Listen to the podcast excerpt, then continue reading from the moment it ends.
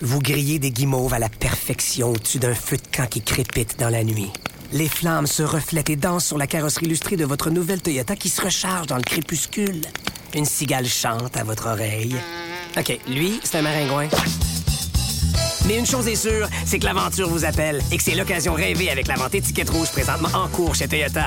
Profitez-en pour magasiner votre BZ4X 2024. Visitez achetezmatoyota.ca ou un concessionnaire Toyota du Québec dès aujourd'hui.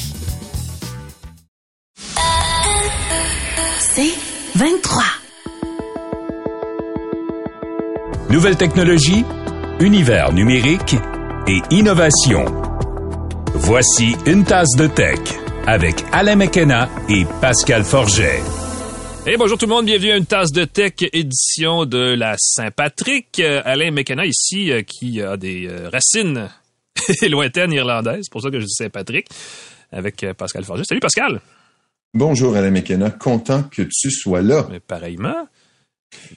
Veux-tu qu'on salue les partenaires tout de suite pour notre saison? Microsoft et TELUS, de gros de la technologie ben qui nous...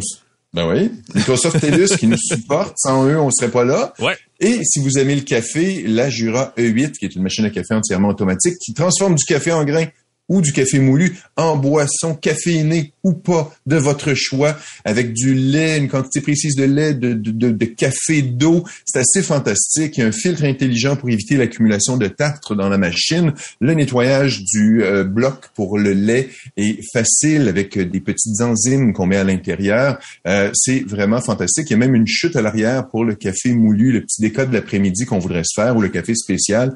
Visitez la salle de montre Edica qui distribue les machines Jura au Canada, les machines Jura E8, ça donne le goût de se prendre un café direct là. Ouais. Parlant de café, vous savez que la Saint-Patrick, la bière euh, iconique, évidemment, c'est la Guinness. Si vous voulez acheter des bières euh, qui sont très torréfiées, donc qui ont un petit côté, un petit goût qui rappelle un peu le café pour certains, il existe des excellentes euh, stouts québécoises. Je vous dis ça comme ça en Mm. passant. Pour la fin de la journée, en ce jeudi ou en fin de semaine, si vous voulez prendre ça, évidemment, euh, plus euh, en mode printanier, parce que c'est un peu ça, en fait, l'origine de cette fête-là. C'est On célèbre l'arrivée du printemps, là, qui est imminent d'un jour à l'autre. Je pense d'ailleurs qu'ils annoncent très chaud en fin de semaine, donc euh, on va Oui. vivre ça. euh, à fond à fond de train. Euh, écoute, c'est une semaine chargée en actualité technologique. Euh, et il n'y a pas de semaine qui passe sans qu'on entende parler de Bitcoin. Encore une fois, cette semaine, on en a entendu parler. Il y a, y a, euh, y a toute une saga dans le monde de, de- de- des fournisseurs de services Internet, là, qui, qui, en tout cas, qui va dans tous les sens. Mais là, on a un nouveau joueur, Oxio, qui est très ambitieux, qui vient de lancer. Ce sont les premiers fournisseurs de services Internet au Canada à offrir le paiement en Bitcoin, mesdames, messieurs. Oui, et sur leur site, euh, j'ai trouvé très drôle comment ils ont des beaux arguments pro-crypto-monnaie, les beaux arguments qu'on entend toujours, qu'un nombre effrayant d'intermédiaires se prennent un pourcentage sur la plupart des transactions, que l'inégalité monétaire augmente encore et toujours à travers le monde. On sait que euh, la crypto-monnaie est utilisée en Ukraine pour contourner les services bancaires qui sont fermés et tout, et surtout qu'il y a près de 3 milliards de personnes qui n'ont pas accès à des services financiers. Et je trouve ça très particulier comme argumentation parce qu'on oublie que pour acheter des bitcoins, il faut payer une commission à quelqu'un. Pour transiger des bitcoins, il faut payer un pourcentage de sa transaction. Des fois, c'est plus gros que sa transaction, la valeur de sa transaction pour euh, permettre, faciliter la transaction de- des, crypto-monnaies. Donc, je trouve ça très drôle comme argumentation. Mais on peut payer. euh, son, ça se veut un fournisseur euh, d'accès Internet Oxio très sympathique. Je vois la mise. nous, on est cool, on est dynamique, on vous donne service infro- incroyable. Euh, ils acceptent les- la crypto-monnaie. C'est très génération Z si j'avais à stratifier ça démographiquement. C'est juste pour la, la phrase que j'ai. On- des On est ton ami. On est ton ami et on t'offre de l'Internet. Et ton ami, il paye en Bitcoin, effectivement. Euh, mais c'est ça la vie en 2022, n'est-ce pas? Euh, on va tout de suite passer au segment actualité que, que je, je, je rappelle est présenté par l'infolette quotidienne InfoBref, toute l'actualité de la journée sans flafla, directement dans votre boîte de courriel deux fois par jour, infobref.com, allez voir ça. Euh, c'est drôle, je réalise que je suis en train de... J'ai toujours cette manie d'avoir un crayon dans les mains, et là, j'ai... Wow, je vais l'échapper. J'ai un stylet qui est le Apple Pencil, et je l'ai dans les mains parce que, on va en parler plus tard, j'ai euh, ici le nouvel iPad Air qui est la nouveauté, une des trois nouveautés présentées par Apple euh, la semaine dernière dans sa conférence du 8 mars. Euh, je suis un des chanceux qui a pu l'essayer depuis quelques jours et j'ai euh, du bon et du moins bon à dire sur cet appareil-là. On en parle dans le troisième segment. Euh, et toi, je vois que tu fais ton propre. C'est quoi ça? C'est de la matière organique broyée et séchée que j'ai faite avec un composteur de comptoir. Est-ce qu'on peut appeler ça, ça aussi, j'ai des bonnes ça a l'air moins bonnes choses à dire. Hmm, on va suivre ça. C'est presque appétissant. On dirait des céréales santé. Ça, ça va une espèce de lucerne, effectivement. Et, et, entre, et avant ça, puis pour les gens, parce que quand on parle des produits Apple, c'est toujours des trucs qu'on dit ça coûte cher. On a des conseils en milieu d'émission euh, d'une jeune entreprise qui s'appelle Mobile Clinic, K-L-I-N-I-K. Mm-hmm. euh, on reçoit un représentant de cette euh, entreprise qui propose et qui offre des solutions pour étirer la vie utile de ces produits ou pour échanger des produits usagés dans la mobilité, donc des sans fil moins chers. Euh, ou qu'on peut aussi utiliser plus longtemps. Donc, réduire, n'est-ce pas, combattre un téléphone à la fois, cette fameuse obsolescence qui est ou qui n'est pas planifié. Ça dépend des jours, ça dépend comment on file, ça dépend de où vous vous situez par rapport à ça, mais qui est effectivement très concrète. C'est-à-dire que les appareils électroniques vieillissent souvent très, très vite, plus qu'on le souhaiterait. Euh, on en parle plus tard. Euh, Pascal, est-ce qu'on se dote d'un antivirus euh, russe, virus russe, c'est drôle, ça. Ou est-ce qu'on devrait éviter les outils de sécurité informatique euh, de, Russie? C'est une très bonne question. Est-ce qu'on t'a posé la question? On m'a écrit au début de la pandémie, quelqu'un me disait, pas au début de la pandémie, au début la guerre en Ukraine, au début de la pandémie, ça commence à faire longtemps. Mais quelqu'un m'a demandé au début de la guerre en Ukraine, est-ce que je devrais continuer d'utiliser l'antivirus russe Kaspersky? T'as raison, c'est très drôle, l'antivirus russe. Ouais. Euh, ce matin, j'ai vu que le directeur des élections du Québec a choisi de ne plus utiliser l'antivirus Kaspersky. Ah bon? Euh, que beaucoup de gens utilisaient, qui est un antivirus quand même performant, euh, populaire, et c'est un antivirus d'un éditeur russe. Mais ce qui était bien, c'est que c'était des gens du KGB, formés par le KGB qui étaient derrière ça. Et on se dit, s'il y a quelqu'un qui sont bons dans l'antivirus, c'est peut-être quelqu'un qui connaît les méthodes russes de piratage et tout. Hmm. Donc, si on se dit que l'entreprise n'est pas dirigée par l'État, qu'elle est indépendante vraiment, ça peut être un joueur intéressant. Euh, on a appris aussi cette semaine que l'agence allemande BSI a mis en garde contre l'utilisation du logiciel russe. Donc, on pourrait, euh, qui pourrait être utilisé pour des attaques informatiques. Et ça, que ce soit euh, volontairement parce que les patrons de la boîte sont, sont complices ou encore parce qu'ils sont forcés de le faire. Mm. Ça peut être ça. À un moment donné, si c'est un, fusil sur la tempe et qu'on dit euh, utilise ton logiciel, c'est, c'est, ça se peut que ce soit... argument, ouais. C'est un bon argument. Mm. Euh, donc, Eugène Kaspersky, le créateur, moi, c'est drôle de savoir que, tu sais, il y a un monsieur Eugène Kaspersky euh, qui a étudié dans une école du KGB, les services secrets russes. Euh, il aurait déjà eu le FBI comme client. Je trouve ça très particulier. Encore une fois, tu sais, quand, quand ben on a une expertise, il doit en connaître beaucoup sur les méthodes russes et c'est peut-être pour ça qu'il a collaboré avec le FBI. Et le logiciel Kaspersky a été banni des États-Unis en 2017 en raison justement des risques, ah. euh, ayant accusé Kaspersky d'avoir des liens avec euh, les présidents, euh, avec la Bon, pas les présidents. Je dirais l'oligarchie, mais peut-être avec la hiérarchie, le, système, le gouvernement russe. Merci, merci Alain. Je pense que je suis dû pour un autre café avec ma machine Jura 8. et l'Union européenne depuis 2018 recommande de ne pas utiliser le logiciel. Donc le la recommandation pour être euh, pour euh, être en sécurité, de ne pas utiliser le logiciel Kaspersky. Beaucoup de gens vont dire lequel je dois, je dois utiliser? Moi, je trouve que Windows Defender fait très, très bien le travail, très bien intégré dans Microsoft et puis euh, il est gratuit. Alors, cassez-vous pas la tête, désinstaller Kaspersky et puis utiliser le logiciel de Microsoft. Appliquer les meilleures pratiques, éviter euh, les euh, pièces jointes euh, inconnues, les fichiers HTML qu'on vous envoie par courriel, c'est toujours un peu très suspect. Donc, évitez de, de, de, vous contaminer. Vous n'aurez pas besoin d'un antivirus tiers, third party. Tiers, c'est ça. Au-delà de ce qu'offre aussi déjà en partant Windows ou même macOS, qui est quand même pas non plus à l'épreuve des, euh, des risques, n'est-ce pas? Moi, j'ai une petite nouvelle euh, d'ordre euh, business, entreprise industrialo-techno-montréalaise. Euh, parce que et, c'est quand même une nouvelle intéressante parce que Twitter a annoncé euh, plus tôt cette semaine qu'il euh, en fait ils ont annoncé qu'ils débarquaient entre guillemets au Québec. Évidemment, on a déjà accès à, Twitter là, c'est pas la question n'est pas là, mais l'entreprise comme telle a annoncé un partenariat avec le centre de recherche en intelligence artificielle Mila Québec. On a déjà reçu des gens de Mila à une tasse de texte. Si vous voulez aller voir ce qu'ils font, ça se fait. Mila Québec regroupe, en fait, je pense que c'est au-dessus d'une centaine de chercheurs spécialisés dans des secteurs d'intelligence artificielle qui, normalement, devraient aider non seulement Twitter, mais pourrait aussi aider d'autres plateformes sociales à identifier et prioriser les différents contenus qui sont partagés par les utilisateurs sur leurs plateformes respectives. Mm. évidemment, on parle beaucoup de de TikTok, de Facebook et tout ça. Puis dans le, dans, dans le contexte de la guerre, on en parle encore, on n'a pas le choix de la guerre en Ukraine, euh, la désinformation, les fausses nouvelles qui sont partagées sur ces réseaux-là quand même assez, sont quand même assez importantes. Et il y en a aussi sur Twitter. Et c'est un défi de tous les jours pour ces plateformes-là de, de, de, repérer et de, de, masquer, ou en tout cas d'éliminer la, fausse information. Euh, ce que fait le MILA Québec, c'est assez intéressant. Ils sont spécialisés en apprentissage machine, donc qui est un, outil de développement d'intelligence artificielle euh, où la machine elle-même s'améliore à mesure qu'elle voit du contenu en grande quantité. C'est vraiment une question de, méga données. ils sont aussi, euh, ils ont aussi un truc et ça c'est très montréalais. Ils ont une spécialité du côté de la reconnaissance du langage naturel. Donc c'est la façon dont on s'exprime naturellement ou dont on écrit, que ce soit à l'oral ou à l'écrit là. ça, les machines, normalement, et ça fait au moins 25 ans qu'il existe des logiciels qui essaient de reconnaître ça et qui ont tout plein de misère. Mais il y a une nouvelle génération d'applications comme celles qui sont développées ou en tout cas qui sont étudiées par le MILA qui font quand même beaucoup mieux.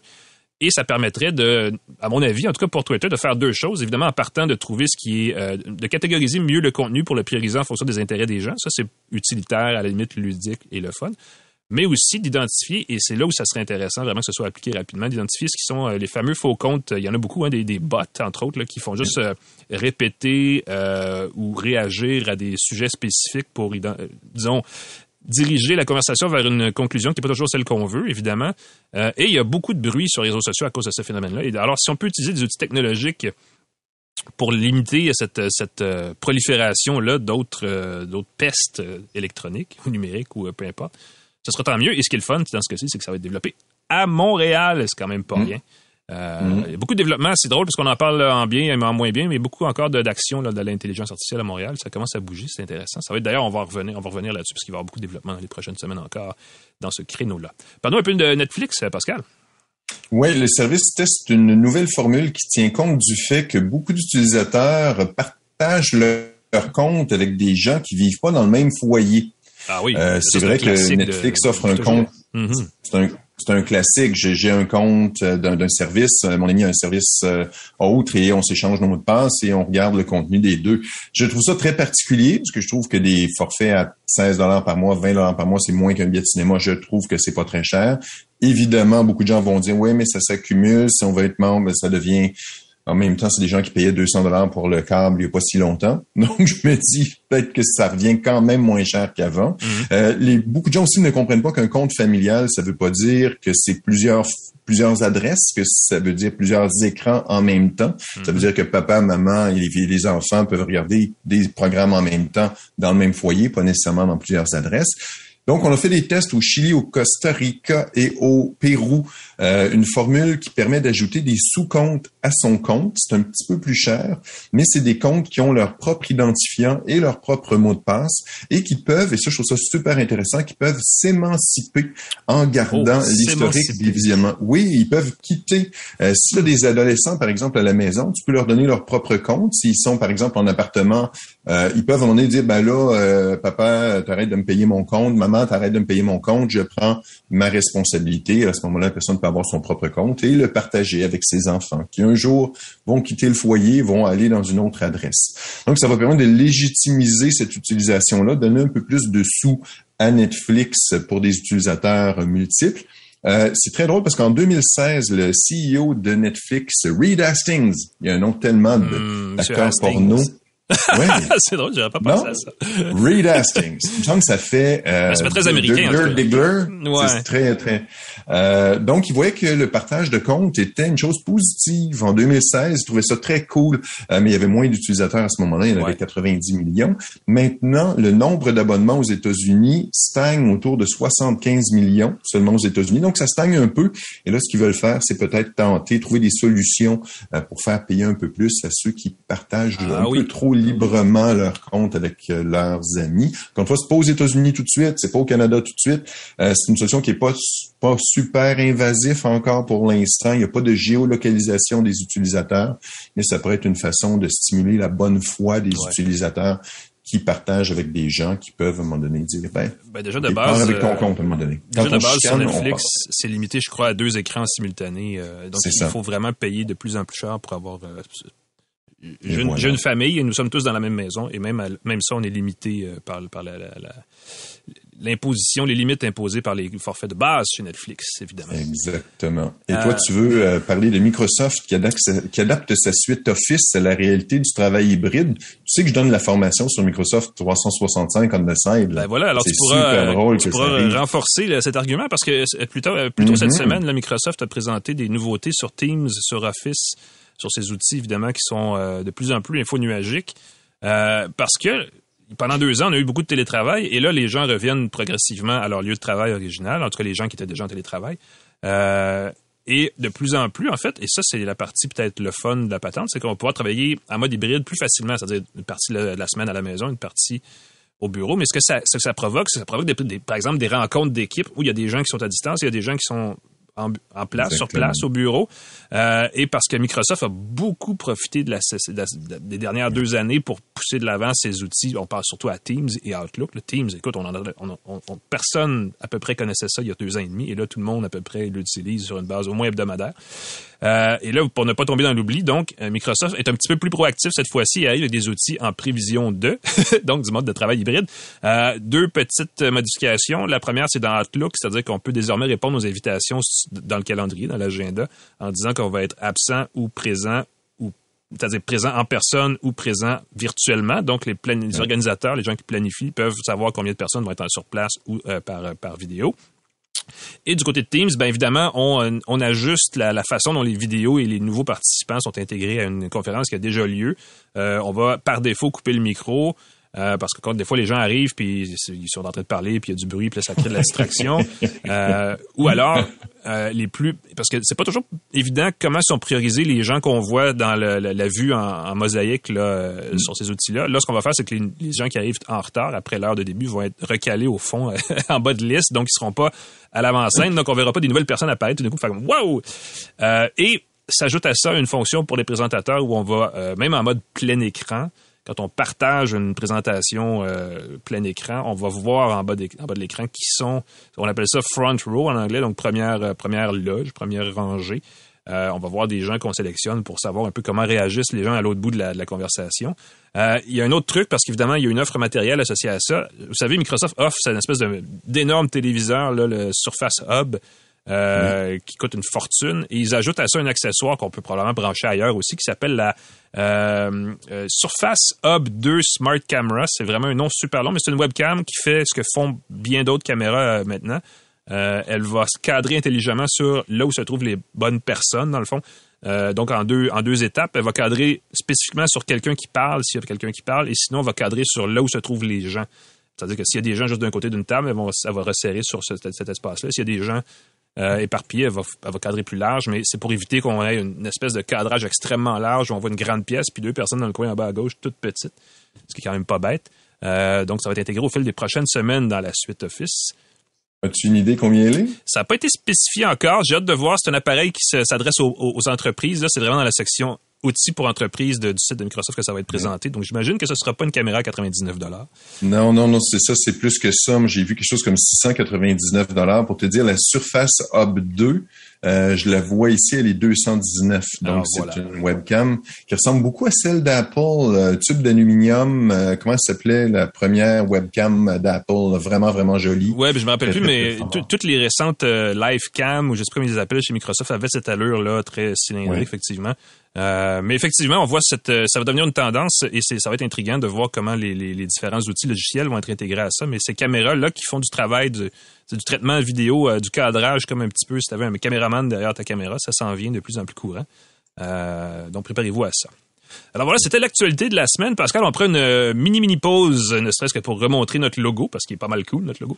Et on revient dans un instant avec Amadou Barry de Mobile Clinic pour parler de comment on peut réduire nos euh, coûts de sans-fil en prolongeant la vie utile de nos appareils ou en achetant usagé. Restez avec nous, on revient dans une seconde.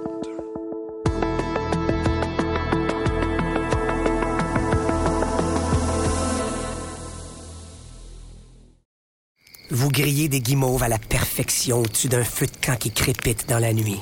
Les flammes se reflètent et dansent sur la carrosserie illustrée de votre nouvelle Toyota qui se recharge dans le crépuscule. Une cigale chante à votre oreille. OK, lui, c'est un maringouin. Mais une chose est sûre, c'est que l'aventure vous appelle et que c'est l'occasion rêvée avec la vente étiquette rouge présentement en cours chez Toyota. Profitez-en pour magasiner votre BZ4X 2024. Visitez achetezmatoyota.ca ou un concessionnaire Toyota du Québec dès aujourd'hui. De retour à Une tasse de tech avec Alain Mekena et Pascal Forget. Et nous sommes de retour à une tasse de tech. Euh, Vous savez, on a à cœur, euh, n'est-ce pas, le- les finances personnelles de nos auditeurs parce que tout est affaire d'argent dans les technos parce que les choses coûtent cher. C'est vrai que les choses coûtent plus cher. Il me semble que le spectre des prix dans les différents appareils informatiques depuis quelques années s'est rétréci, s'est relevé vers le haut parce que tout coûte cher. Il y a des outils, il existe des solutions, évidemment, pour euh, contrer ça. Une de celles-là, c'est de ne pas acheter l'appareil le plus récent, le plus neuf, le plus équipé à tous les ans, évidemment. Donc, étirer la vie utile de ces produits. Il y a, il y a un marché de l'occasion, il y a un marché de la réparation, il y a plein de choses qui, est possi- qui sont possibles d'être faites. Et pour en parler, on a euh, avec nous euh, Amadou Barry, qui est le directeur régional de l'Est du Canada pour une entreprise qui s'appelle Mobile Clinic.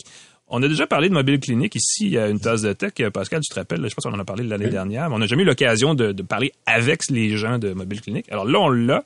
Euh, Monsieur Barry, bonjour. Bonjour, bonjour. Merci d'être avec nous. Euh, Parlez-nous un peu exactement de ce que vous faites chez Mobile Clinic parce que c'est quand même assez, euh, assez pertinent là, pour les gens qui veulent payer moins cher pour leur, leur téléphonie et tout ça. Là. Mais en fait, euh, ce qu'on fait, c'est très simple. Pour, répondre- pour répondre aux besoins des consommateurs, euh, nous avons évolué au-delà de la réparation. Euh, ce qu'on a voulu faire, c'est réinventer euh, comment est-ce que les gens euh, utilisent leur téléphone. Donc, on veut plus euh, euh, permettre aux gens de juste jeter leur téléphone ou acheter un téléphone neuf. Mhm. On veut leur acheter, de vendre, de réparer et de se connecter. Donc, on offre une solution tout en un. Donc, les clients choisissent parmi une euh, grande sélection de téléphones, euh, d'appareils remis en marché, certifiés et qui sont de qualité supérieure et protégés par une garantie d'un an. Euh, ils peuvent vendre aussi euh, leur téléphone mobile pour de l'argent. Ils peuvent venir réparer chez nous toutes les réparations sont effectuées par des techniciens certifiés qui prennent habituellement moins d'une heure et ils peuvent se connecter chez nous aussi. Euh, donc, euh, ils peuvent euh, avoir TELUS et Kudo chez nous sans problème. Ah oui. Ah oui, c'est ça, parce que Mobile Clinic est associé évidemment au, au groupe TELUS. Euh, Oui. Est-ce qu'il y a une idée des prix, des coûts, des économies qui sont possibles d'être faites en, justement en échangeant un téléphone euh, qu'on a et qu'on, dont on, qu'on veut nécessairement renouveler par un téléphone qui est reconditionné, par exemple? Oui, euh, certainement. Par exemple, je vais vous donner un exemple. Pour éviter d'avoir les téléphones dans un site d'enfouissement, on a voulu faire une offre en, en donnant aux clients un nouveau crédit de durabilité. Donc, qu'est-ce que ça veut dire? On leur donne la chance d'économiser 5 dollars sur leur facture lorsqu'ils activent chez nous. Mhm. On donne 30 dollars de rabais sur le prix d'un appareil d'occasion ou réparé chez nous lorsqu'ils activent chez nous. Donc, lorsqu'ils font, ils se connectent chez nous, euh, on leur donne euh, euh, des rabais comme ça. Mhm. Mais ce qui est certain, c'est qu'ils peuvent aussi ramener leur téléphone, on les rachète et on leur donne un téléphone euh, remis à neuf, beaucoup moins cher, Ouais. beaucoup beaucoup cher euh, que le marché. Donc, c'est à peu près le tiers du prix que de ce qu'ils vont payer euh, pour un téléphone neuf. Ah oui, donc on sauve les deux tiers du prix d'un téléphone juste en achetant un téléphone qui est reconditionné. Est-ce que, est-ce que ce sont des téléphones comme de, de la dernière année? C'est quoi la- la- la- le genre de téléphone que vous offrez euh, dans ce On- contexte Ils vont trouver toutes sortes de gammes. You know, on a les iPhone 11, les iPhone 12. Euh, il y a le 13 qui s'en vient bientôt. Euh, les gens peuvent... Écoutez, on a des gens qui viennent, qui achètent un téléphone tout neuf, qui ne l'aiment pas et qui l'amènent chez nous et qu'on les rachète et qu'on on les revend aux clients. Donc, euh, on peut, ils peuvent trouver un iPhone 13 tout récent chez nous. Ils peuvent trouver un S20, un S21, un S22 euh, de Samsung. Euh, ils peuvent trouver des S9, des S7. Il y a des téléphones qui sont euh, sortis sur le marché depuis plusieurs années, Mhm. mais il y a aussi des téléphones plus récents qui peuvent acheter chez nous. OK? Et ça va leur coûter cher. Et c'est des téléphones garantis un an. OK? Et lorsque nous remettons les téléphones euh, en conditionnement, lorsqu'on les remet à neuf, on utilise des pièces d'origine. Oui, c'est un détail important, effectivement. Ben oui. Ouais. Euh, plus des pièces dans les appareils. Donc, euh, honnêtement, lorsque vous prenez la plupart du temps, lorsque vous prenez un téléphone de grade A, par exemple, euh, vous pouvez pas faire la différence entre ce téléphone-là et un téléphone tout neuf euh, sorti de chez un fournisseur de services. C'est quand même assez important. Est-ce que euh, donc le téléphone qu'on rapporte en échange d'un autre téléphone, celui-là aussi, vous le récupérez, vous le reconditionnez, puis vous le remettez en circulation ensuite? Donc, il y a- vous minimisez dans le fond le- le- les déchets en même temps. Oui, c'est ça. Nous, nous, nous voulons pas que les téléphones soient jetés dans des sites d'enfouissement. Donc, ce que nous faisons, si vous ramenez un téléphone chez nous, Mhm. on le remet et on le revend. Par contre, si vous activez chez nous, c'est-à-dire que si vous vous connectez chez nous, vous prenez une ligne chez nous, ce qu'on va faire, c'est que sur votre facture, on va vous donner un rabais de 5 dollars par mois sur votre facture, tout au- pendant toute la durée que vous avez le téléphone. Et là, on parle pas d'un réseau conditionné, c'est le réseau euh, 5G, euh, le, le- le meilleur réseau qui est disponible pour l'appareil. là. C'est ça. Le- Ça fait quand même une différence.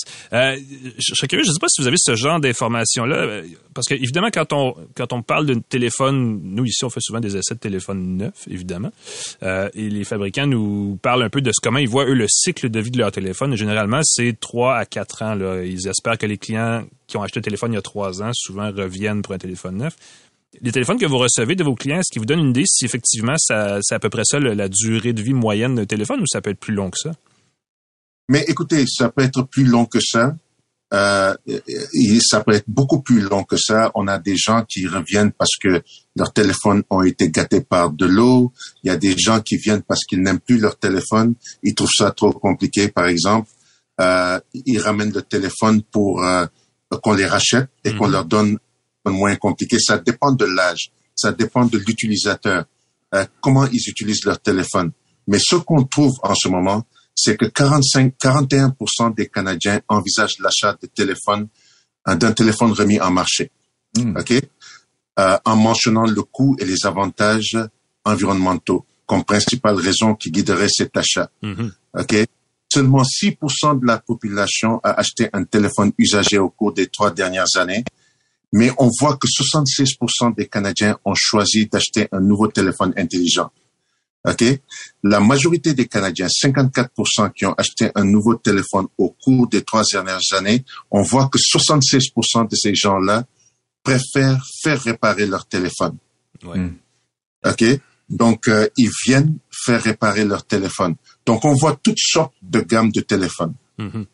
Ben, Euh, Ben oui, j'allais vous demander parce que, de mon- pour ce que je connais, pour mon expérience personnelle, les gens qui changent de téléphone, évidemment, souvent c'est parce que le téléphone est vieux. Et là, je te dis vraiment 5 ans et plus, mais des fois, et généralement, c'est parce que on l'échappe et l'écran, l'écran se fracasse. Euh, Oui. J'ai l'impression que c'est la principale, le principal problème avec les téléphones intelligents, c'est que les, les écrans sont trop fragiles et c'est pour ça, c'est, c'est comme une, c'est un, c'est un mécanisme, n'est-ce pas, dans, dans, dans le renouvellement prématuré des appareils. Est-ce que c'est quelque chose que vous voyez de votre côté aussi? On le voit tout le temps. Et la beauté de la chose, c'est ceci. Lorsque vous venez avec un écran fra- fracassé, on vous donne l'écran d'origine. You know, si euh, vous voulez payer pour, Mhm. sinon on a d'autres écrans qu'on peut vous proposer. Mais la chose la plus importante à savoir, c'est que une fois que vous changez l'écran, nous allons vous proposer des accessoires complémentaires pour protéger votre appareil, comme le case, Mhm. Euh, euh, et aussi il y a euh, l'écran protecteur.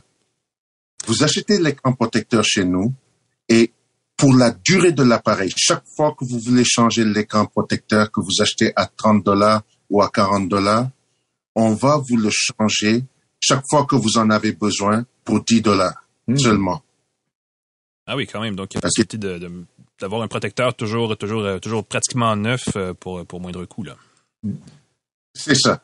Donc, euh, à moindre coût. Donc, chaque fois que vous revenez chez nous et que vous voulez changer votre écran protecteur, au lieu de vous coûter 39,99 ou euh, 30, euh, 29,99, vous allez l'avoir à 10 dollars seulement. Mhm. C'est quand même pas, c'est quand même pas mal. C'est pas mal moins cher qu'un téléphone neuf. C'est ça. Nous vous offrons euh, un- une solution tout en un Mhm. à chaque fois. C'est, Euh, pas banal. C'est, c'est drôle parce que, évidemment, les fabricants euh, font des téléphones Samsung et Apple particulièrement des téléphones qui sont le fun à, avoir sans étui parce qu'ils sont très très beaux, mais ça, les rend beaucoup plus fragiles. Donc juste un protecteur d'écran, juste une espèce de film qu'on colle sur l'écran, c'est déjà une bonne une bonne façon d'éviter parce que c'est le morceau évidemment le plus fragile de, tout, de tout l'appareil. et ce sont des ce sont des écrans aussi qui protègent bien euh, l'écran et on vous garantit que l'écran ne va pas se briser avec ce qu'on vous offre. Vous pouvez avoir euh, un, un écran, un filtre mat ou clair euh, qui va vraiment protéger l'appareil. Mm de gros plus. Il y a, des, euh, il y a des, des, programmes de recyclage qui sont tranquillement mis en place par Apple, Samsung et tout ça. Il y a aussi des programmes d'aide à l'achat où si vous ramenez votre ancien appareil, euh, ils vont les reprendre et vous donner un rabais. Euh, ce que vous offrez, vous, c'est peu importe le fabricant, vous offrez peut-être ce même genre de service-là déjà. Est-ce que c'est, est-ce que les montants sont substantiels? Quand on ramène un téléphone Quel genre de montant on peut s'attendre à recevoir? Mais absolument avant de vous parler de montant, je vais vous dire euh, quelque chose d'extraordinaire. vous savez, si vous, si vous euh, téléchargez l'application de Mobile Clinic, mm-hmm. euh, vous pouvez savoir ce qui ne va pas avec votre appareil. L'appareil mm. peut diagnostiquer, l'application peut diagnostiquer votre appareil. Vous pouvez savoir exactement pourquoi votre appareil ne fonctionne plus. Ah oui. Ah, mais déjà, c'est un de venir... oui. oui. Non seulement cela, l'application peut vous dire combien votre appareil, euh, combien nous allons l'acheter chez nous si vous venez. On vous donne le prix avant que vous arrivez chez nous. OK. OK? Sur l'application, parce qu'on fait le diagnostic total. Et non seulement ça, on vous montre le mobile clinique le plus proche de votre localisation. bah oui, naturellement. Il faut attirer les gens. Mais c'est vrai que c'est un bel outil. il faut Mhm. Pour ça, il faut que le téléphone fonctionne, par exemple. Si l'écran est fracassé et qu'on voit plus rien ou qu'il a tombé dans l'eau, ça se peut que ce soit plus difficile, mais j'aime beaucoup l'idée euh, de pouvoir euh, voir le diagnostic comme ça. Mais si, par exemple, vous voulez vous débarrasser de votre appareil parce que vous en voulez un plus récent et que vous voulez le vendre, vous pouvez juste lancer l'application et on va vous dire combien ça va vous coûter. J'ai eu un, euh, une personne qui m'a dit, hey, j'ai un S20 que je veux vendre et vous m'avez offert 525 dollars pour. Hmm. Euh, je trouve ça très intéressant.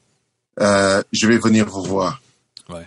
Ben, c'est une belle offre parce que c'est, drôle, je fais le parallèle avec le marché des voitures d'occasion. Il y a un marché pour les téléphones d'occasion, puis effectivement, il y a une il y a, possibilité d'étirer la vie utile. Ça, ça, ça, c'est un cycle de, commercial entier qu'on sous-exploite ou qu'on méconnaît. Puis là, vous l'offrez. Puis c'est drôle, l'application mobile, je l'apprends. C'est intéressant comme concept de pouvoir savoir d'avance sans avoir à aller même visiter déjà le commerce quel genre de problème on peut avoir ou quel genre de, valeur a notre téléphone. C'est une bonne façon de se faire une idée aussi si on a besoin ou pas de le remplacer en plus. Donc, c'est doublement intéressant. Euh, l'application, donc, j'imagine, c'est, littéralement Mobile Clinic, son nom. là.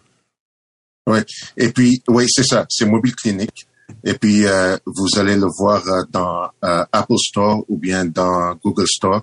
Et puis, ce qui est intéressant aussi, c'est que non seulement vous allez avoir toutes les informations dont vous avez besoin avant de venir chez nous, mais vous allez recevoir un excellent service en magasin. ben, surtout que les magasins sont maintenant ouverts officiellement sans trop de, sans trop de contraintes, donc c'est une bonne nouvelle. Mais, mais ce que vous devriez savoir aussi, c'est que nous sommes en train d'actualiser le look des magasins. Euh, vous allez voir, euh, euh, nous sommes en train de rénover tous les magasins en ce moment à travers le pays. Donc cette transformation vise à renforcer notre position unique de leader et de destination de référence. Ouais. Les gens qui sont curieux vont, peuvent aller aussi sur votre site web, j'imagine, c'est mobileclinic.ca. Avec un cas, oui. Ouais. Oui, mobileclinic, euh, mobileclinic.ca. Et puis, écoutez, si vous êtes quelqu'un de très occupé, et que vous n'avez pas le temps juste de venir, vous pouvez prendre rendez-vous aussi sur notre site.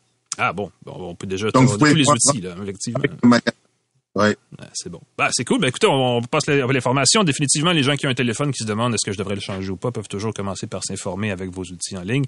Très intéressant. On va suivre ça de très près. Amadou Barry, directeur régional de l'Est du Canada pour Mobile Clinic. Merci d'avoir été avec nous. Très intéressant. Merci beaucoup. À la prochaine. Merci de m'avoir parlé chez vous. Au revoir. Je suis euh, content d'avoir fait cette émission. Ça fait plaisir. nous aussi, on est content de nous avoir reçus. Nous, on prend une mini-mini pause et on revient avec nos essais de produits tout de suite après ceci.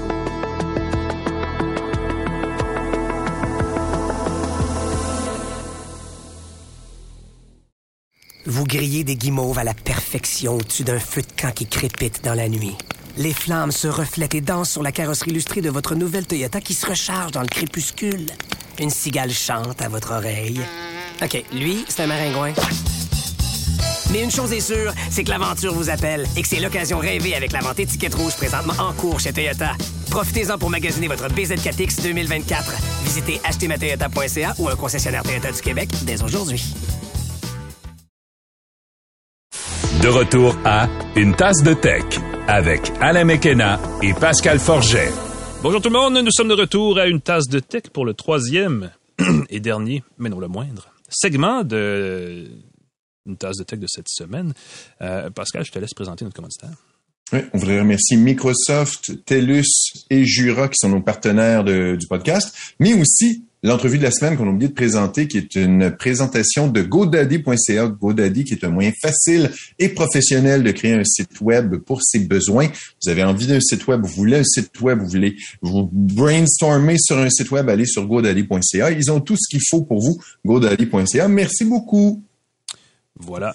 Euh, on parlait, c'est drôle parce que je vais faire un lien. On parlait de téléphone reconditionné et recyclé Mhm. tout à l'heure. Et là, on va parler de recycleur de matière organique. Si je pouvais faire le lien, c'est ce que je dirais. T'as essayé un bidule qui est pas mal, euh, pas mal cool. le- le- le- C'est drôle parce que je confonds. il y a- y a- C'est une petite mode hein, dans les produits. Oui, il y a vraiment une tendance là-dessus. Espèce de composteur de comptoir pour la cuisine. Euh, Parle-nous un peu de ton, ton appareil.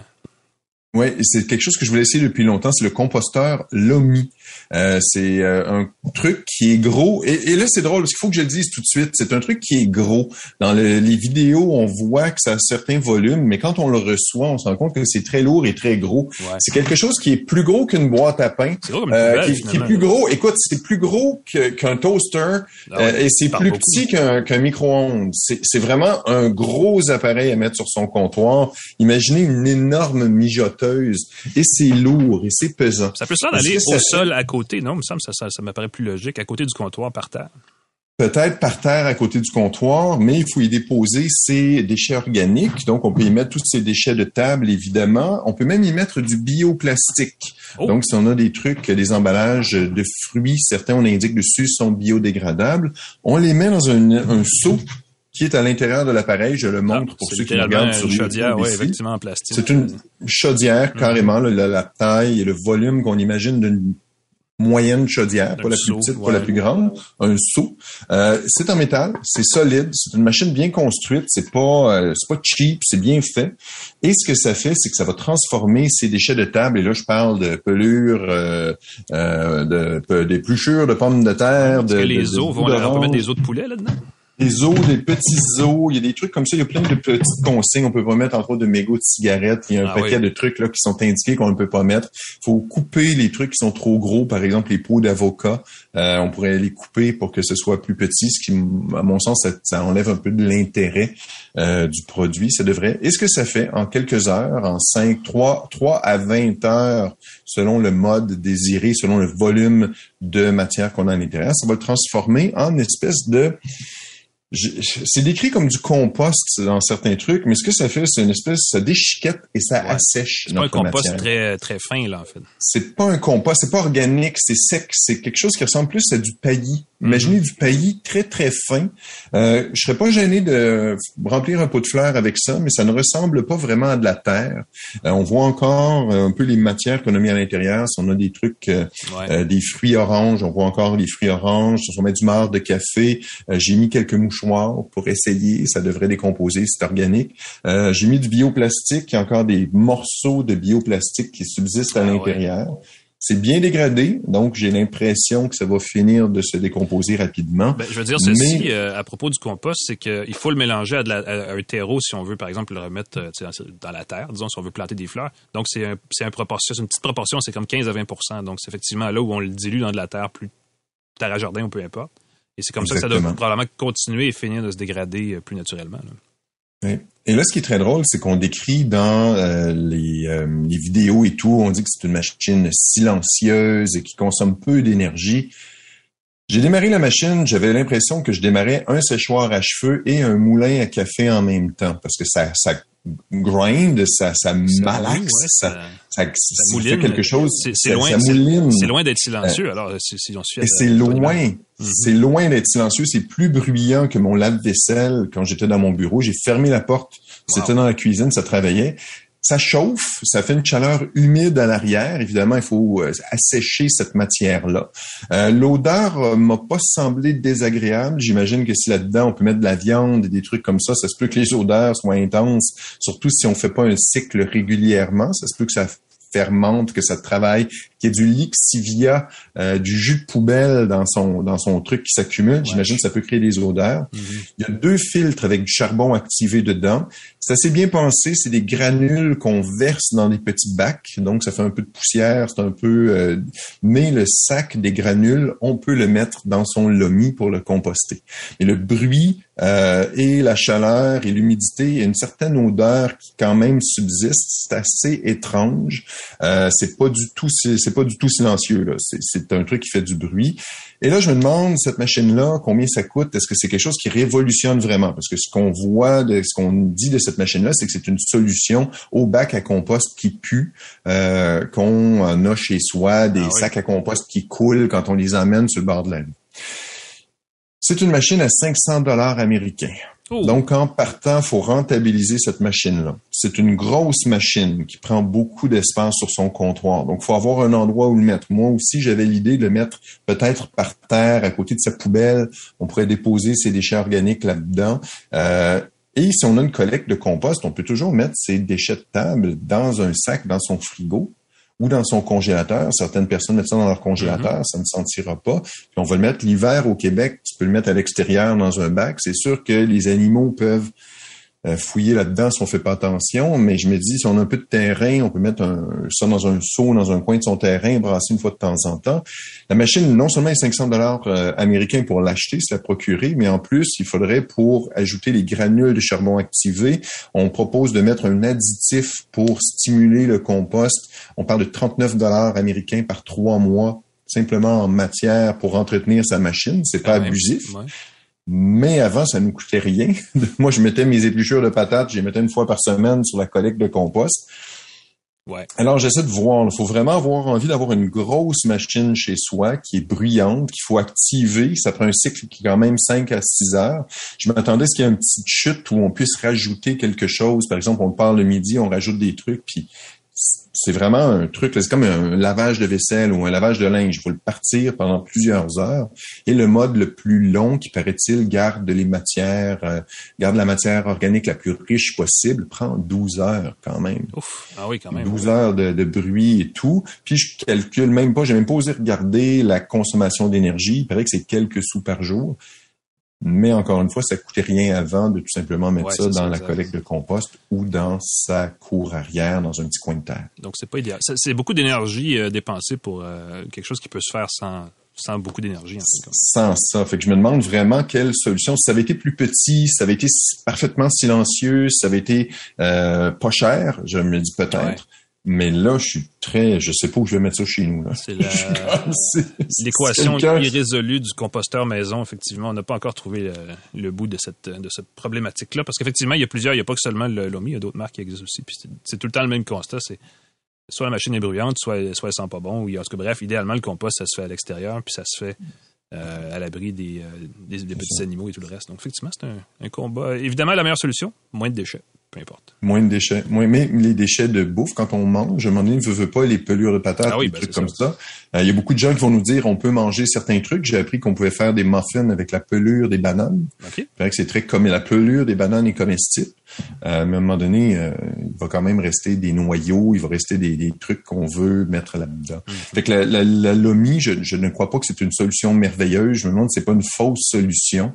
Et puis, euh, c'est vendu comme étant merveilleux, mais dans, à l'usage, je, Pas parfait. je me questionne euh, sur la véritable utilité. Mais je suis content d'avoir essayé, mais je suis pas sûr que je vais savoir quoi faire avec par la suite.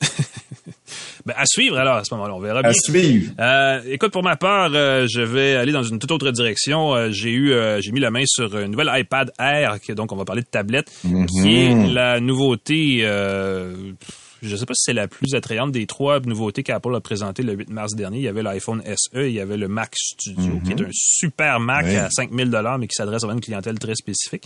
Euh, L'iPad Air, c'est un, c'est évidemment c'est le, c'est l'appareil, c'est la tablette de milieu de gamme entre l'iPad iPad et l'iPad Pro. Et euh, il a donc le format d'un iPad, écran de 9,7 pouces. Il a le design, disons le boîtier d'un iPad Pro, donc l'espèce de, d'écran pas tout à fait mur à mur, mais presque, avec euh, un, boîtier euh, métallisé et euh, un déverrouillage par empreinte digitale, le fameux Touch ID qui se trouve sur le côté, sur la touche d'alimentation, contrairement à le Face ID des iPad Pro. ou quoi que non, sur l'iPad de base, il y a encore le pouce à l'avant qui est encore le Touch ID. Dans ce cas-ci, on l'a mis c'est comme un peu, parce que c'est arrivé dans cet ordre-là, le, renouvellement chez Apple, c'est comme un iPad mini en plus grand. Euh, et il coûte, euh, et c'est un peu le problème, 750 dollars. Mm. Donc, c'est un appareil qui, effectivement, n'est pas le moins cher, mais n'est pas non plus le plus cher. Euh, et il a, et c'est ça l'affaire, c'est qu'il a une, mécanique, il a le processeur, le fameux processeur M1 d'Apple qu'on retrouve dans les MacBooks de plus récente génération, ainsi que dans l'iPad Pro. Euh, donc, on se dit, ben, c'est un iPad Pro pour 250 de moins, puisque l'iPad Pro commence à 1000 Et effectivement, ça se rapproche beaucoup en termes d'expérience. Le processeur est extrêmement rapide. Euh, et il y a, euh, à la limite, et là, c'est ce que ce que j'ai hâte de voir, il y avoir des forums spécialisés de, de, de, de, crack et de produits Apple qui doivent se dire, coudons, un processeur M1 sur une tablette, c'est le même qu'un MacBook. Est-ce qu'on peut faire rouler macOS là-dessus? Parce qu'essentiellement, c'est ce qui serait, tu sais, euh, techniquement, on n'est pas loin de la fiche mhm. technique. Mhm. Mais euh, je ne suis pas allé jusque-là. Euh, les autres nouveautés sur l'appareil, parce que, évidemment, c'est de saison, je dirais. Il y, a une, il y, a une, caméra frontale de 12 mégapixels qui permet de faire ce que Apple appelle son center stage, qui est justement la fonction de de suivi, c'est-à-dire la caméra cadre sur euh, votre binette, là, puis si vous vous déplacez, ben, elle vous suit. Si vous reculez ou s'il y a deux personnes, tout d'un coup, elle élargit le cadre pour avoir justement inclure tout le monde. Euh, une fonction le fun, mais je veux dire, c'est pas, j'en ferai pas, euh, c'est pas un, qu'on appelle en bon français un game changer. Ça va pas nécessairement euh, révolutionner l'univers. Mais c'est le fun quand on l'a. évidemment, ça, c'est 750, pardon, 750 c'est la tablette. Donc, vous avez l'appareil comme tel. Et ça ne vient pas avec des accessoires qui en font un appareil plus polyvalent, disons. Mhm. Euh, parce que l'iPad Air, par rapport au iPad tout court, on le présente comme un appareil plus axé sur la productivité. Donc, c'est une espèce d'équilibre entre on s'en sert pour regarder de la vidéo, aller sur les réseaux sociaux, euh, sur Internet, des choses comme ça. Et de l'autre côté, retoucher de la, de la photo, euh, faire même un petit peu d'édition vidéo, qui est à même produire des documents de bureautique. Et pour faire ça, évidemment, ça prend des accessoires. Euh, et, c'est un peu là où on se dit, hmm, combien suis-je prêt à payer pour une tablette pour remplacer mon ordinateur personnel? Parce qu'éventuellement, ça revient à peu près au même prix. Euh, Là, ce qu'on a, comme l'appareil est très, très nouveau, les accessoires sont strictement ceux d'Apple qui sont pour l'instant compatibles. Et si on veut la tablette, euh, le premier accessoire auquel on pense, c'est le Apple Pencil, qui est le stylet d'Apple, qui coûte parce qu'on a droit à la deuxième génération de l'appareil, 169 dollars. Donc, c'est un accessoire qui coûte un peu plus cher, mais il est le fun parce qu'il tient, il, s'agrémente ou il, accompagne bien l'iPad Air parce qu'évidemment, il s'accroche par magnétisme sur le côté. Il se recharge, donc il est toujours prêt à l'utilisation. Euh, et il permet de gribouiller, de faire plein de notes. Euh, et, il y a quand même un petit peu de progrès qui a été fait du côté de la reconnaissance de l'écriture manuscrite du côté d'Apple. Nous sommes au Québec et donc, évidemment, nous, on écrit en français de la façon très québécoise de le faire et ça, c'est pas toujours bien pris en charge. Euh, par contre, ce qui est bien pris en charge, c'est qu'il existe des applications euh, qui sont pas nécessairement celles du fabricant, donc qui sont d'à peu près tout le monde. Et euh, ce que j'apprécie de, de, du iPad par rapport aux tablettes Samsung et à d'autres tablettes euh, chez du côté des appareils Windows, c'est que on a vraiment fait, on a tracé une ligne, on a dit bon, les, applications pour iPhone sont de ce côté-là, les applications pour iPad sont de ce côté-là, et pour iPad, on, s'ajuste au fait qu'on a un grand écran, donc on a un petit peu plus optimisé le rendu, l'interface et tout le kit. Et les applications de prise de notes, il y en a des très bonnes. Euh, je pense à une qui s'appelle Nebo, N-E-B-O, qui fait de la, de, transcription d'écriture manuscrite et qui le fait extrêmement bien en français québécois. Euh, oh. et, avec mon écriture, moi je suis gaucher, puis je suis, écoute, plus que plus ça va, plus que j'écris mal, mais elle reconnaît très bien ma façon d'écrire qui est loin d'être parfaite. Donc pour la plus, moi, ce que j'en déduis, c'est qu'elle reconnaît l'écriture d'à peu près tout le monde au Québec. Euh, mais elle fait un beau travail. Donc, pour les gens qui cherchent un appareil pour prendre des notes, je sais que tu es un fan puis tu préfères les tablettes e-ink, mais euh, cet appareil-là, il s'en tire quand même plutôt bien euh, de ce niveau-là. Donc, il y a une question de productivité là qui, à mon avis, je peux cocher une case. Il y a d'autres accessoires aussi qui font une belle différence et euh, j'avais hâte de l'essayer parce que j'avais pas essayé encore. Cette espèce d'accessoire qui s'appelle le Magic Keyboard euh, d'Apple. C'est un étui clavier. Donc littéralement, euh, c'est un drôle d'accessoire parce que c'est un étui qui, sur lequel on glisse l'iPad et il s'accroche de façon magnétique. euh, sur l'arrière, évidemment, et à l'avant, quand on le déploie, là, on obtient comme une espèce d'ordinateur portable euh, euh, avec écran pratiquement amovible parce qu'il est articulé dans le milieu derrière. Donc, on peut vraiment Mm-hmm. ajuster l'écran pour avoir une position de travail assez intéressante. Il y a un clavier complet avec un pavé tactile parce qu'il y a maintenant un pointeur sur, comme une souris, dans le fond, comme un curseur de souris sur les iPads. donc, il y a ça là-dessus. Et le clavier est rétroéclairé, donc on peut s'en servir dans un contexte de faible luminosité et c'est quand même assez intéressant. Ce que ça signifie, c'est que le clavier, l'étui-clavier, même s'il a un connecteur physique sur l'iPad pour certaines, évidemment pour envoyer les, les formations de ce qu'on tape sur le clavier, euh, l'étui comme tel doit être rechargé de façon indépendante. Ça, Oh. c'est un peu bizarre parce que l'idéal, ce serait qu'on puisse le brancher, oui. qu'on puisse en brancher juste un des deux et que ça, ça recharge toute la patente. Mais là, il faut brancher Ben les oui. deux pour avoir le- une, une pleine utilisation. Cela dit, l'autonomie du clavier est quand même assez longue. Là. On se casse pas la tête avec ça. On a plus tendance à de- devoir brancher son iPad plus que le reste. Euh, ça, c'est l'autre affaire. Euh, en mode, bon, là, quand on le met en mode avec l'étui clavier, qu'on le met en mode plus ordinateur personnel, l'écran, évidemment, tombe en mode paysage, donc à l'horizontale. Et là, on profite de l'effet stéréo des speakers, des haut-parleurs du iPad, et ça, c'est très bien. Euh, malheureusement, les haut-parleurs du iPad Air sont pas aussi bons qu'on l'aurait espéré, surtout que depuis euh, à peu près un an, un an et demi, les nouveaux produits Apple ont tous des espèces de super systèmes de son de la mort. Par- Pensons au MacBook Pro, par exemple. Euh, donc, c'est un peu dommage qu'on ait négligé cet aspect-là. Surtout quand on fait des appels vidéo, des conversations vidéo, qu'on veut se tenir un peu plus en retrait de l'appareil, le micro capte bien notre voix, il va quand même bien annuler le bruit de fond, mais à l'inverse, on risque de ne pas entendre de façon optimale ce que l'autre personne à l'autre bout va nous dire. Euh, Donc, ça peut être un peu agaçant. Au niveau de la lecture, de la vidéo, de la musique, tout ça, c'est pas non plus le meilleur, la, la qualité sonore la plus optimale. Ça prend toujours plus le fun avec un casque d'écoute parce qu'on a une meilleure euh, définition, un meilleur spectre sonore, en tout cas. Euh, et euh, donc, ça, c'est un peu une limite, mais l'affaire qui m'a peut-être un peu plus laissé, comment dirais-je, sur mon appétit, c'est l'autonomie.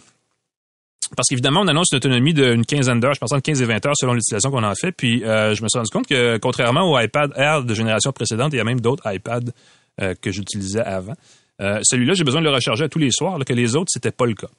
Alors, ça- je me suis questionné sur mes propres habitudes quotidiennes. Est-ce que je suis de plus en plus devant mon écran ou pas? Et j'ai pas l'impression que ce soit ça le problème. Je pense qu'il y a vraiment euh, un nouveau processeur très puissant qui consomme un peu plus d'énergie et qui euh, demande peut-être d'être plus euh, discriminatoire sur l'usage qu'on en fait parce qu'on en a pour une journée puis c'est pas un problème. Mais j'en avais plus pour une journée et demie, deux jours avant où j'avais pas à me soucier là, à- à me- pour, le- pour de dire je me lève demain matin et j'arrive. Est-ce que j'ai besoin de charger ma tablette avant de partir? Et là, ce matin, tu vois, c'est parce que je dois venir au studio. Ben, j'ai dû la charger cette nuit pour être sûr que j'allais avoir, ce qui n'était pas un, un embêtement que j'avais avant. Donc ça, j'étais un petit peu surpris. Le Euh, processeur M1 devait être très économe d'énergie. C'est un des avantages d'être performant en consommant peu d'énergie. ouais, ben, il, Donc, il- est plus puissant. que tu euh, constates. euh, par beaucoup, mais j'ai l'impression qu'il consomme un peu plus que ce qui aurait été, par exemple, le processeur A15, euh, je pense que c'est A15 Bionic, le plus récent du côté du iPhone. Euh, donc, c'est peut-être peut-être un, c'est certainement quelque chose qui, qui, qui demandait un certain compromis. Et là, on le sent, il y a une petite, on n'est pas tout à fait là où on aurait aimé être. Cela dit, évidemment, euh, au niveau, au niveau machine, au niveau mécanique, ça va super bien. L'appareil, il n'y a rien à dire. Les applications sont bien conçues. Euh, le port USB-C qui équipe euh, la tablette, qui n'est plus évidemment depuis quelques générations là, un port Lightning, permet facilement de transférer les photos d'un appareil photo ou même du contenu d'appareil de. Si vous branchez un iPhone, parce que des fois on peut le faire sans fil, mais transférer avec un fil, ça va plus vite quand on a beaucoup de photos ou de vidéos. Et sur l'appareil, avec le stylet, ou avec un clavier ou même, à la, même avec le doigt, parce que c'est évidemment très tactile, on peut utiliser des applications et, et celle qui me vient toujours en tête, le meilleur exemple, c'est iMovie qui existe. Il n'y a pas d'équivalent d'iMovie sur Windows ou sur Android. C'est une espèce de logiciel d'édition vidéo simple, grand public, qui n'est pas un Final Cut Pro, qui n'est pas un euh, Adobe Premiere, qui n'est pas un truc comme ça, mais qui, qui fait la job, entre guillemets, et qui est gratuit. Sauf que je pense qu'il y a même 10 dollars dans, dans le cas des, des- Mais il est gratuit sur un Mac et on peut facilement transférer des vidéos, faire du montage facilement. Et ça se fait très bien sur iPad Air parce que c'est un beau format. Euh, c'est un appareil qui, réagit rapidement. Il gère la vidéo tout à fait intuitivement. C'est un meilleur exemple d'utilisation qu'on peut faire de cet appareil-là en termes de productivité. C'est-à-dire qu'on fait de l'édition vidéo, puis ensuite on en tire un fichier qui, tout pouf, tout d'un coup on a une vidéo prête et on peut bon faire d'autres choses avec. Euh, ça, j'ai trouvé ça très bien. Donc, et je pense que c'est un bel indicateur de la capacité mécanique de cet appareil-là. Donc, il faut s'en servir pour la peine parce que justement, il faut amortir le prix. Je l'ai pas dit tout à l'heure, mais le, le- le clavier, c'est quand même 400 dollars, le clavier Magic Keyboard. Il y en existe des moins Ben chers, évidemment. Wow, attends un peu, attends un peu. 400 dollars. Oi, oi, oi. Ouais, ben c'est ça. Fait qu'on finit qu'on paye euh, au-dessus de 1000 dollars pour un appareil complet. euh, et c'est pas long. Donc, il faut vra- vraiment avoir une bonne idée. Mais effectivement, si on paye le prix d'un portable, au moins, disons, on a l'équivalent d'un portable et en plus, on peut détacher l'écran et avoir une tablette. On s'entend, il y a des produits Lenovo, il y a des produits HP, il y a plein de produits qui font la même chose, mais c'est pas le même, à mon avis, c'est pas la même euh, fluidité dans l'interface, je dirais comme ça. Parce qu'Apple, évidemment, a bien raffiné son, son logiciel iPadOS. Euh, mais il faut effectivement. Cela dit, je regardais parce que le, comparer les produits similaires, les tablettes euh, chez, chez, Samsung, les tablettes chez euh, du côté de Microsoft, de même format et d'à peu près de même capacité, c'est essentiellement le même prix. Et même dans certains cas, c'est plus cher. Donc, il n'y a pas vraiment d'aubaine à faire. Donc, c'est vraiment un choix de dire, ben, si je veux une tablette comme ça, est-ce que je vais m'en servir? Et si je vais m'en servir, quel est le meilleur environnement? Et honnêtement, l'environnement, on, on, le dit tout le temps, les tablettes chez Apple sont, sont très bien développés et c'est pas pour rien qu'ils dominent ce marché-là. C'est dur à battre l'iPad. Ouais, d'autres fabricants ont abandonné le marché parce qu'effectivement, c'était dur à côté et c'est euh, c'est le cas avec cet appareil-là qui devient tout d'un coup l'appareil de référence dans la famille iPad malgré le prix. Euh, parce que c'est un iPad Pro à un, prix plus modique. Évidemment, on risque de voir un nouvel iPad Pro apparaître au fil des trois prochains mois, qui va avoir peut-être la nouvelle génération du processeur M1 qui pourrait s'appeler M2, puis là, ce serait une autre conversation à avoir. Mais entre-temps, si vous magasinez une tablette je vous dirais, elle coûte cher, mais par expérience, les produits, euh, les iPads, en tout cas, durent plus longtemps que ce que ce qu'on penserait, c'est-à-dire qu'on peut l'utiliser finalement 4-5 ans. Euh, souvent, vous savez, on achète une tablette pour les enfants à l'entrée, euh, à l'entrée que ce soit au primaire ou au secondaire, puis on ne sait pas quand on va l'avoir, avoir à la remplacer, mais chez moi, j'en ai acheté une, puis elle a servi pour deux enfants. Donc, j'imagine qu'on est quand même capable de s'en tirer avec, euh, de l'amortir dans le temps d'une façon qui rend le prix plus acceptable. Donc, c'est moins pire que, que ça en a de ce côté-là. Donc, beau produit, Évidemment, on paye un petit peu plus cher, mais c'est ça la réalité en 2022. On paye plus cher pour tout, donc il faut, faut, Puis il y a toujours l'iPad tout court qui est encore, qui existe encore, qui est un petit peu moins cher. exact. Si, vous, ben oui, si vous voulez une tablette pour les enfants, pour occuper juste pour, ben oui, elle disait qu'un iPad à 429, c'est sûr, c'est pas mal moins cher. Il n'y a pas, a pas de doute là-dessus. Mais il existe cette gamme-là. Et puis l'iPad mini, moi, personnellement, mon format préféré jusque-là, c'était l'iPad mini, mais il n'y a pas cette option, cette, notion de productivité avec l'iPad mini que l'iPad Air. Donc, je pense qu'on répond à plusieurs besoins avec une gamme comme ça chez Apple et c'est correct. Mm. Effectivement, faut y mettre le prix. Alors voilà, ça termine notre émission de cette semaine, mon cher ami Pascal. Euh, c'était chargé quand même beaucoup de choses. Merci Alain McKenna. On va remercier Microsoft, TELUS et Jura pour la machine à café E8. Hmm, j'ai hâte de m'en faire un autre. euh, GoDaddy, godaddy.ca pour un site web professionnel. Euh, C23 qui diffuse notre podcast. Bonjour à tous les auditeurs des stations du groupe Cogeco. Ça nous fait plaisir que vous soyez, euh, que vous nous écoutiez. Mm-hmm. Euh, Fred Perron, la mise en onde. Alain McKenna, on peut te suivre dans le devoir. Moi, sur mon site pascalforget.com. N'hésitez pas à nous écrire, nous contacter, nous dire tout ce que vous voulez. Ça nous fait plaisir. Et j'ajouterais à ça, allez vous abonner à notre balado sur les plateformes Apple Music, Google Balado, Spotify, Deezer. C'est le meilleur moyen de recevoir euh, le plus récent épisode de notre balado dans votre, dans votre appareil mobile de votre choix, appareil audio de votre choix. On a aussi d'excellentes archives. Sinon, vous pouvez venir nous voir sur le site web du 985fm.ca dans la section balado. On est là aux côtés d'autres excellentes balados. Je pense à la poche bleue, je pense à Ça tient la route, entre autres. Sinon, nous, on prend une petite pause pour respirer. C'était quand même assez chargé. On euh, vous revient la semaine prochaine avec une autre tasse de tech. On a hâte de vous revoir. Bonne semaine tout le monde. Bye bye. Bye bye.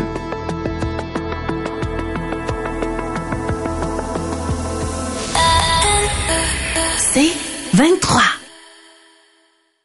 Vous grillez des guimauves à la perfection au-dessus d'un feu de camp qui crépite dans la nuit.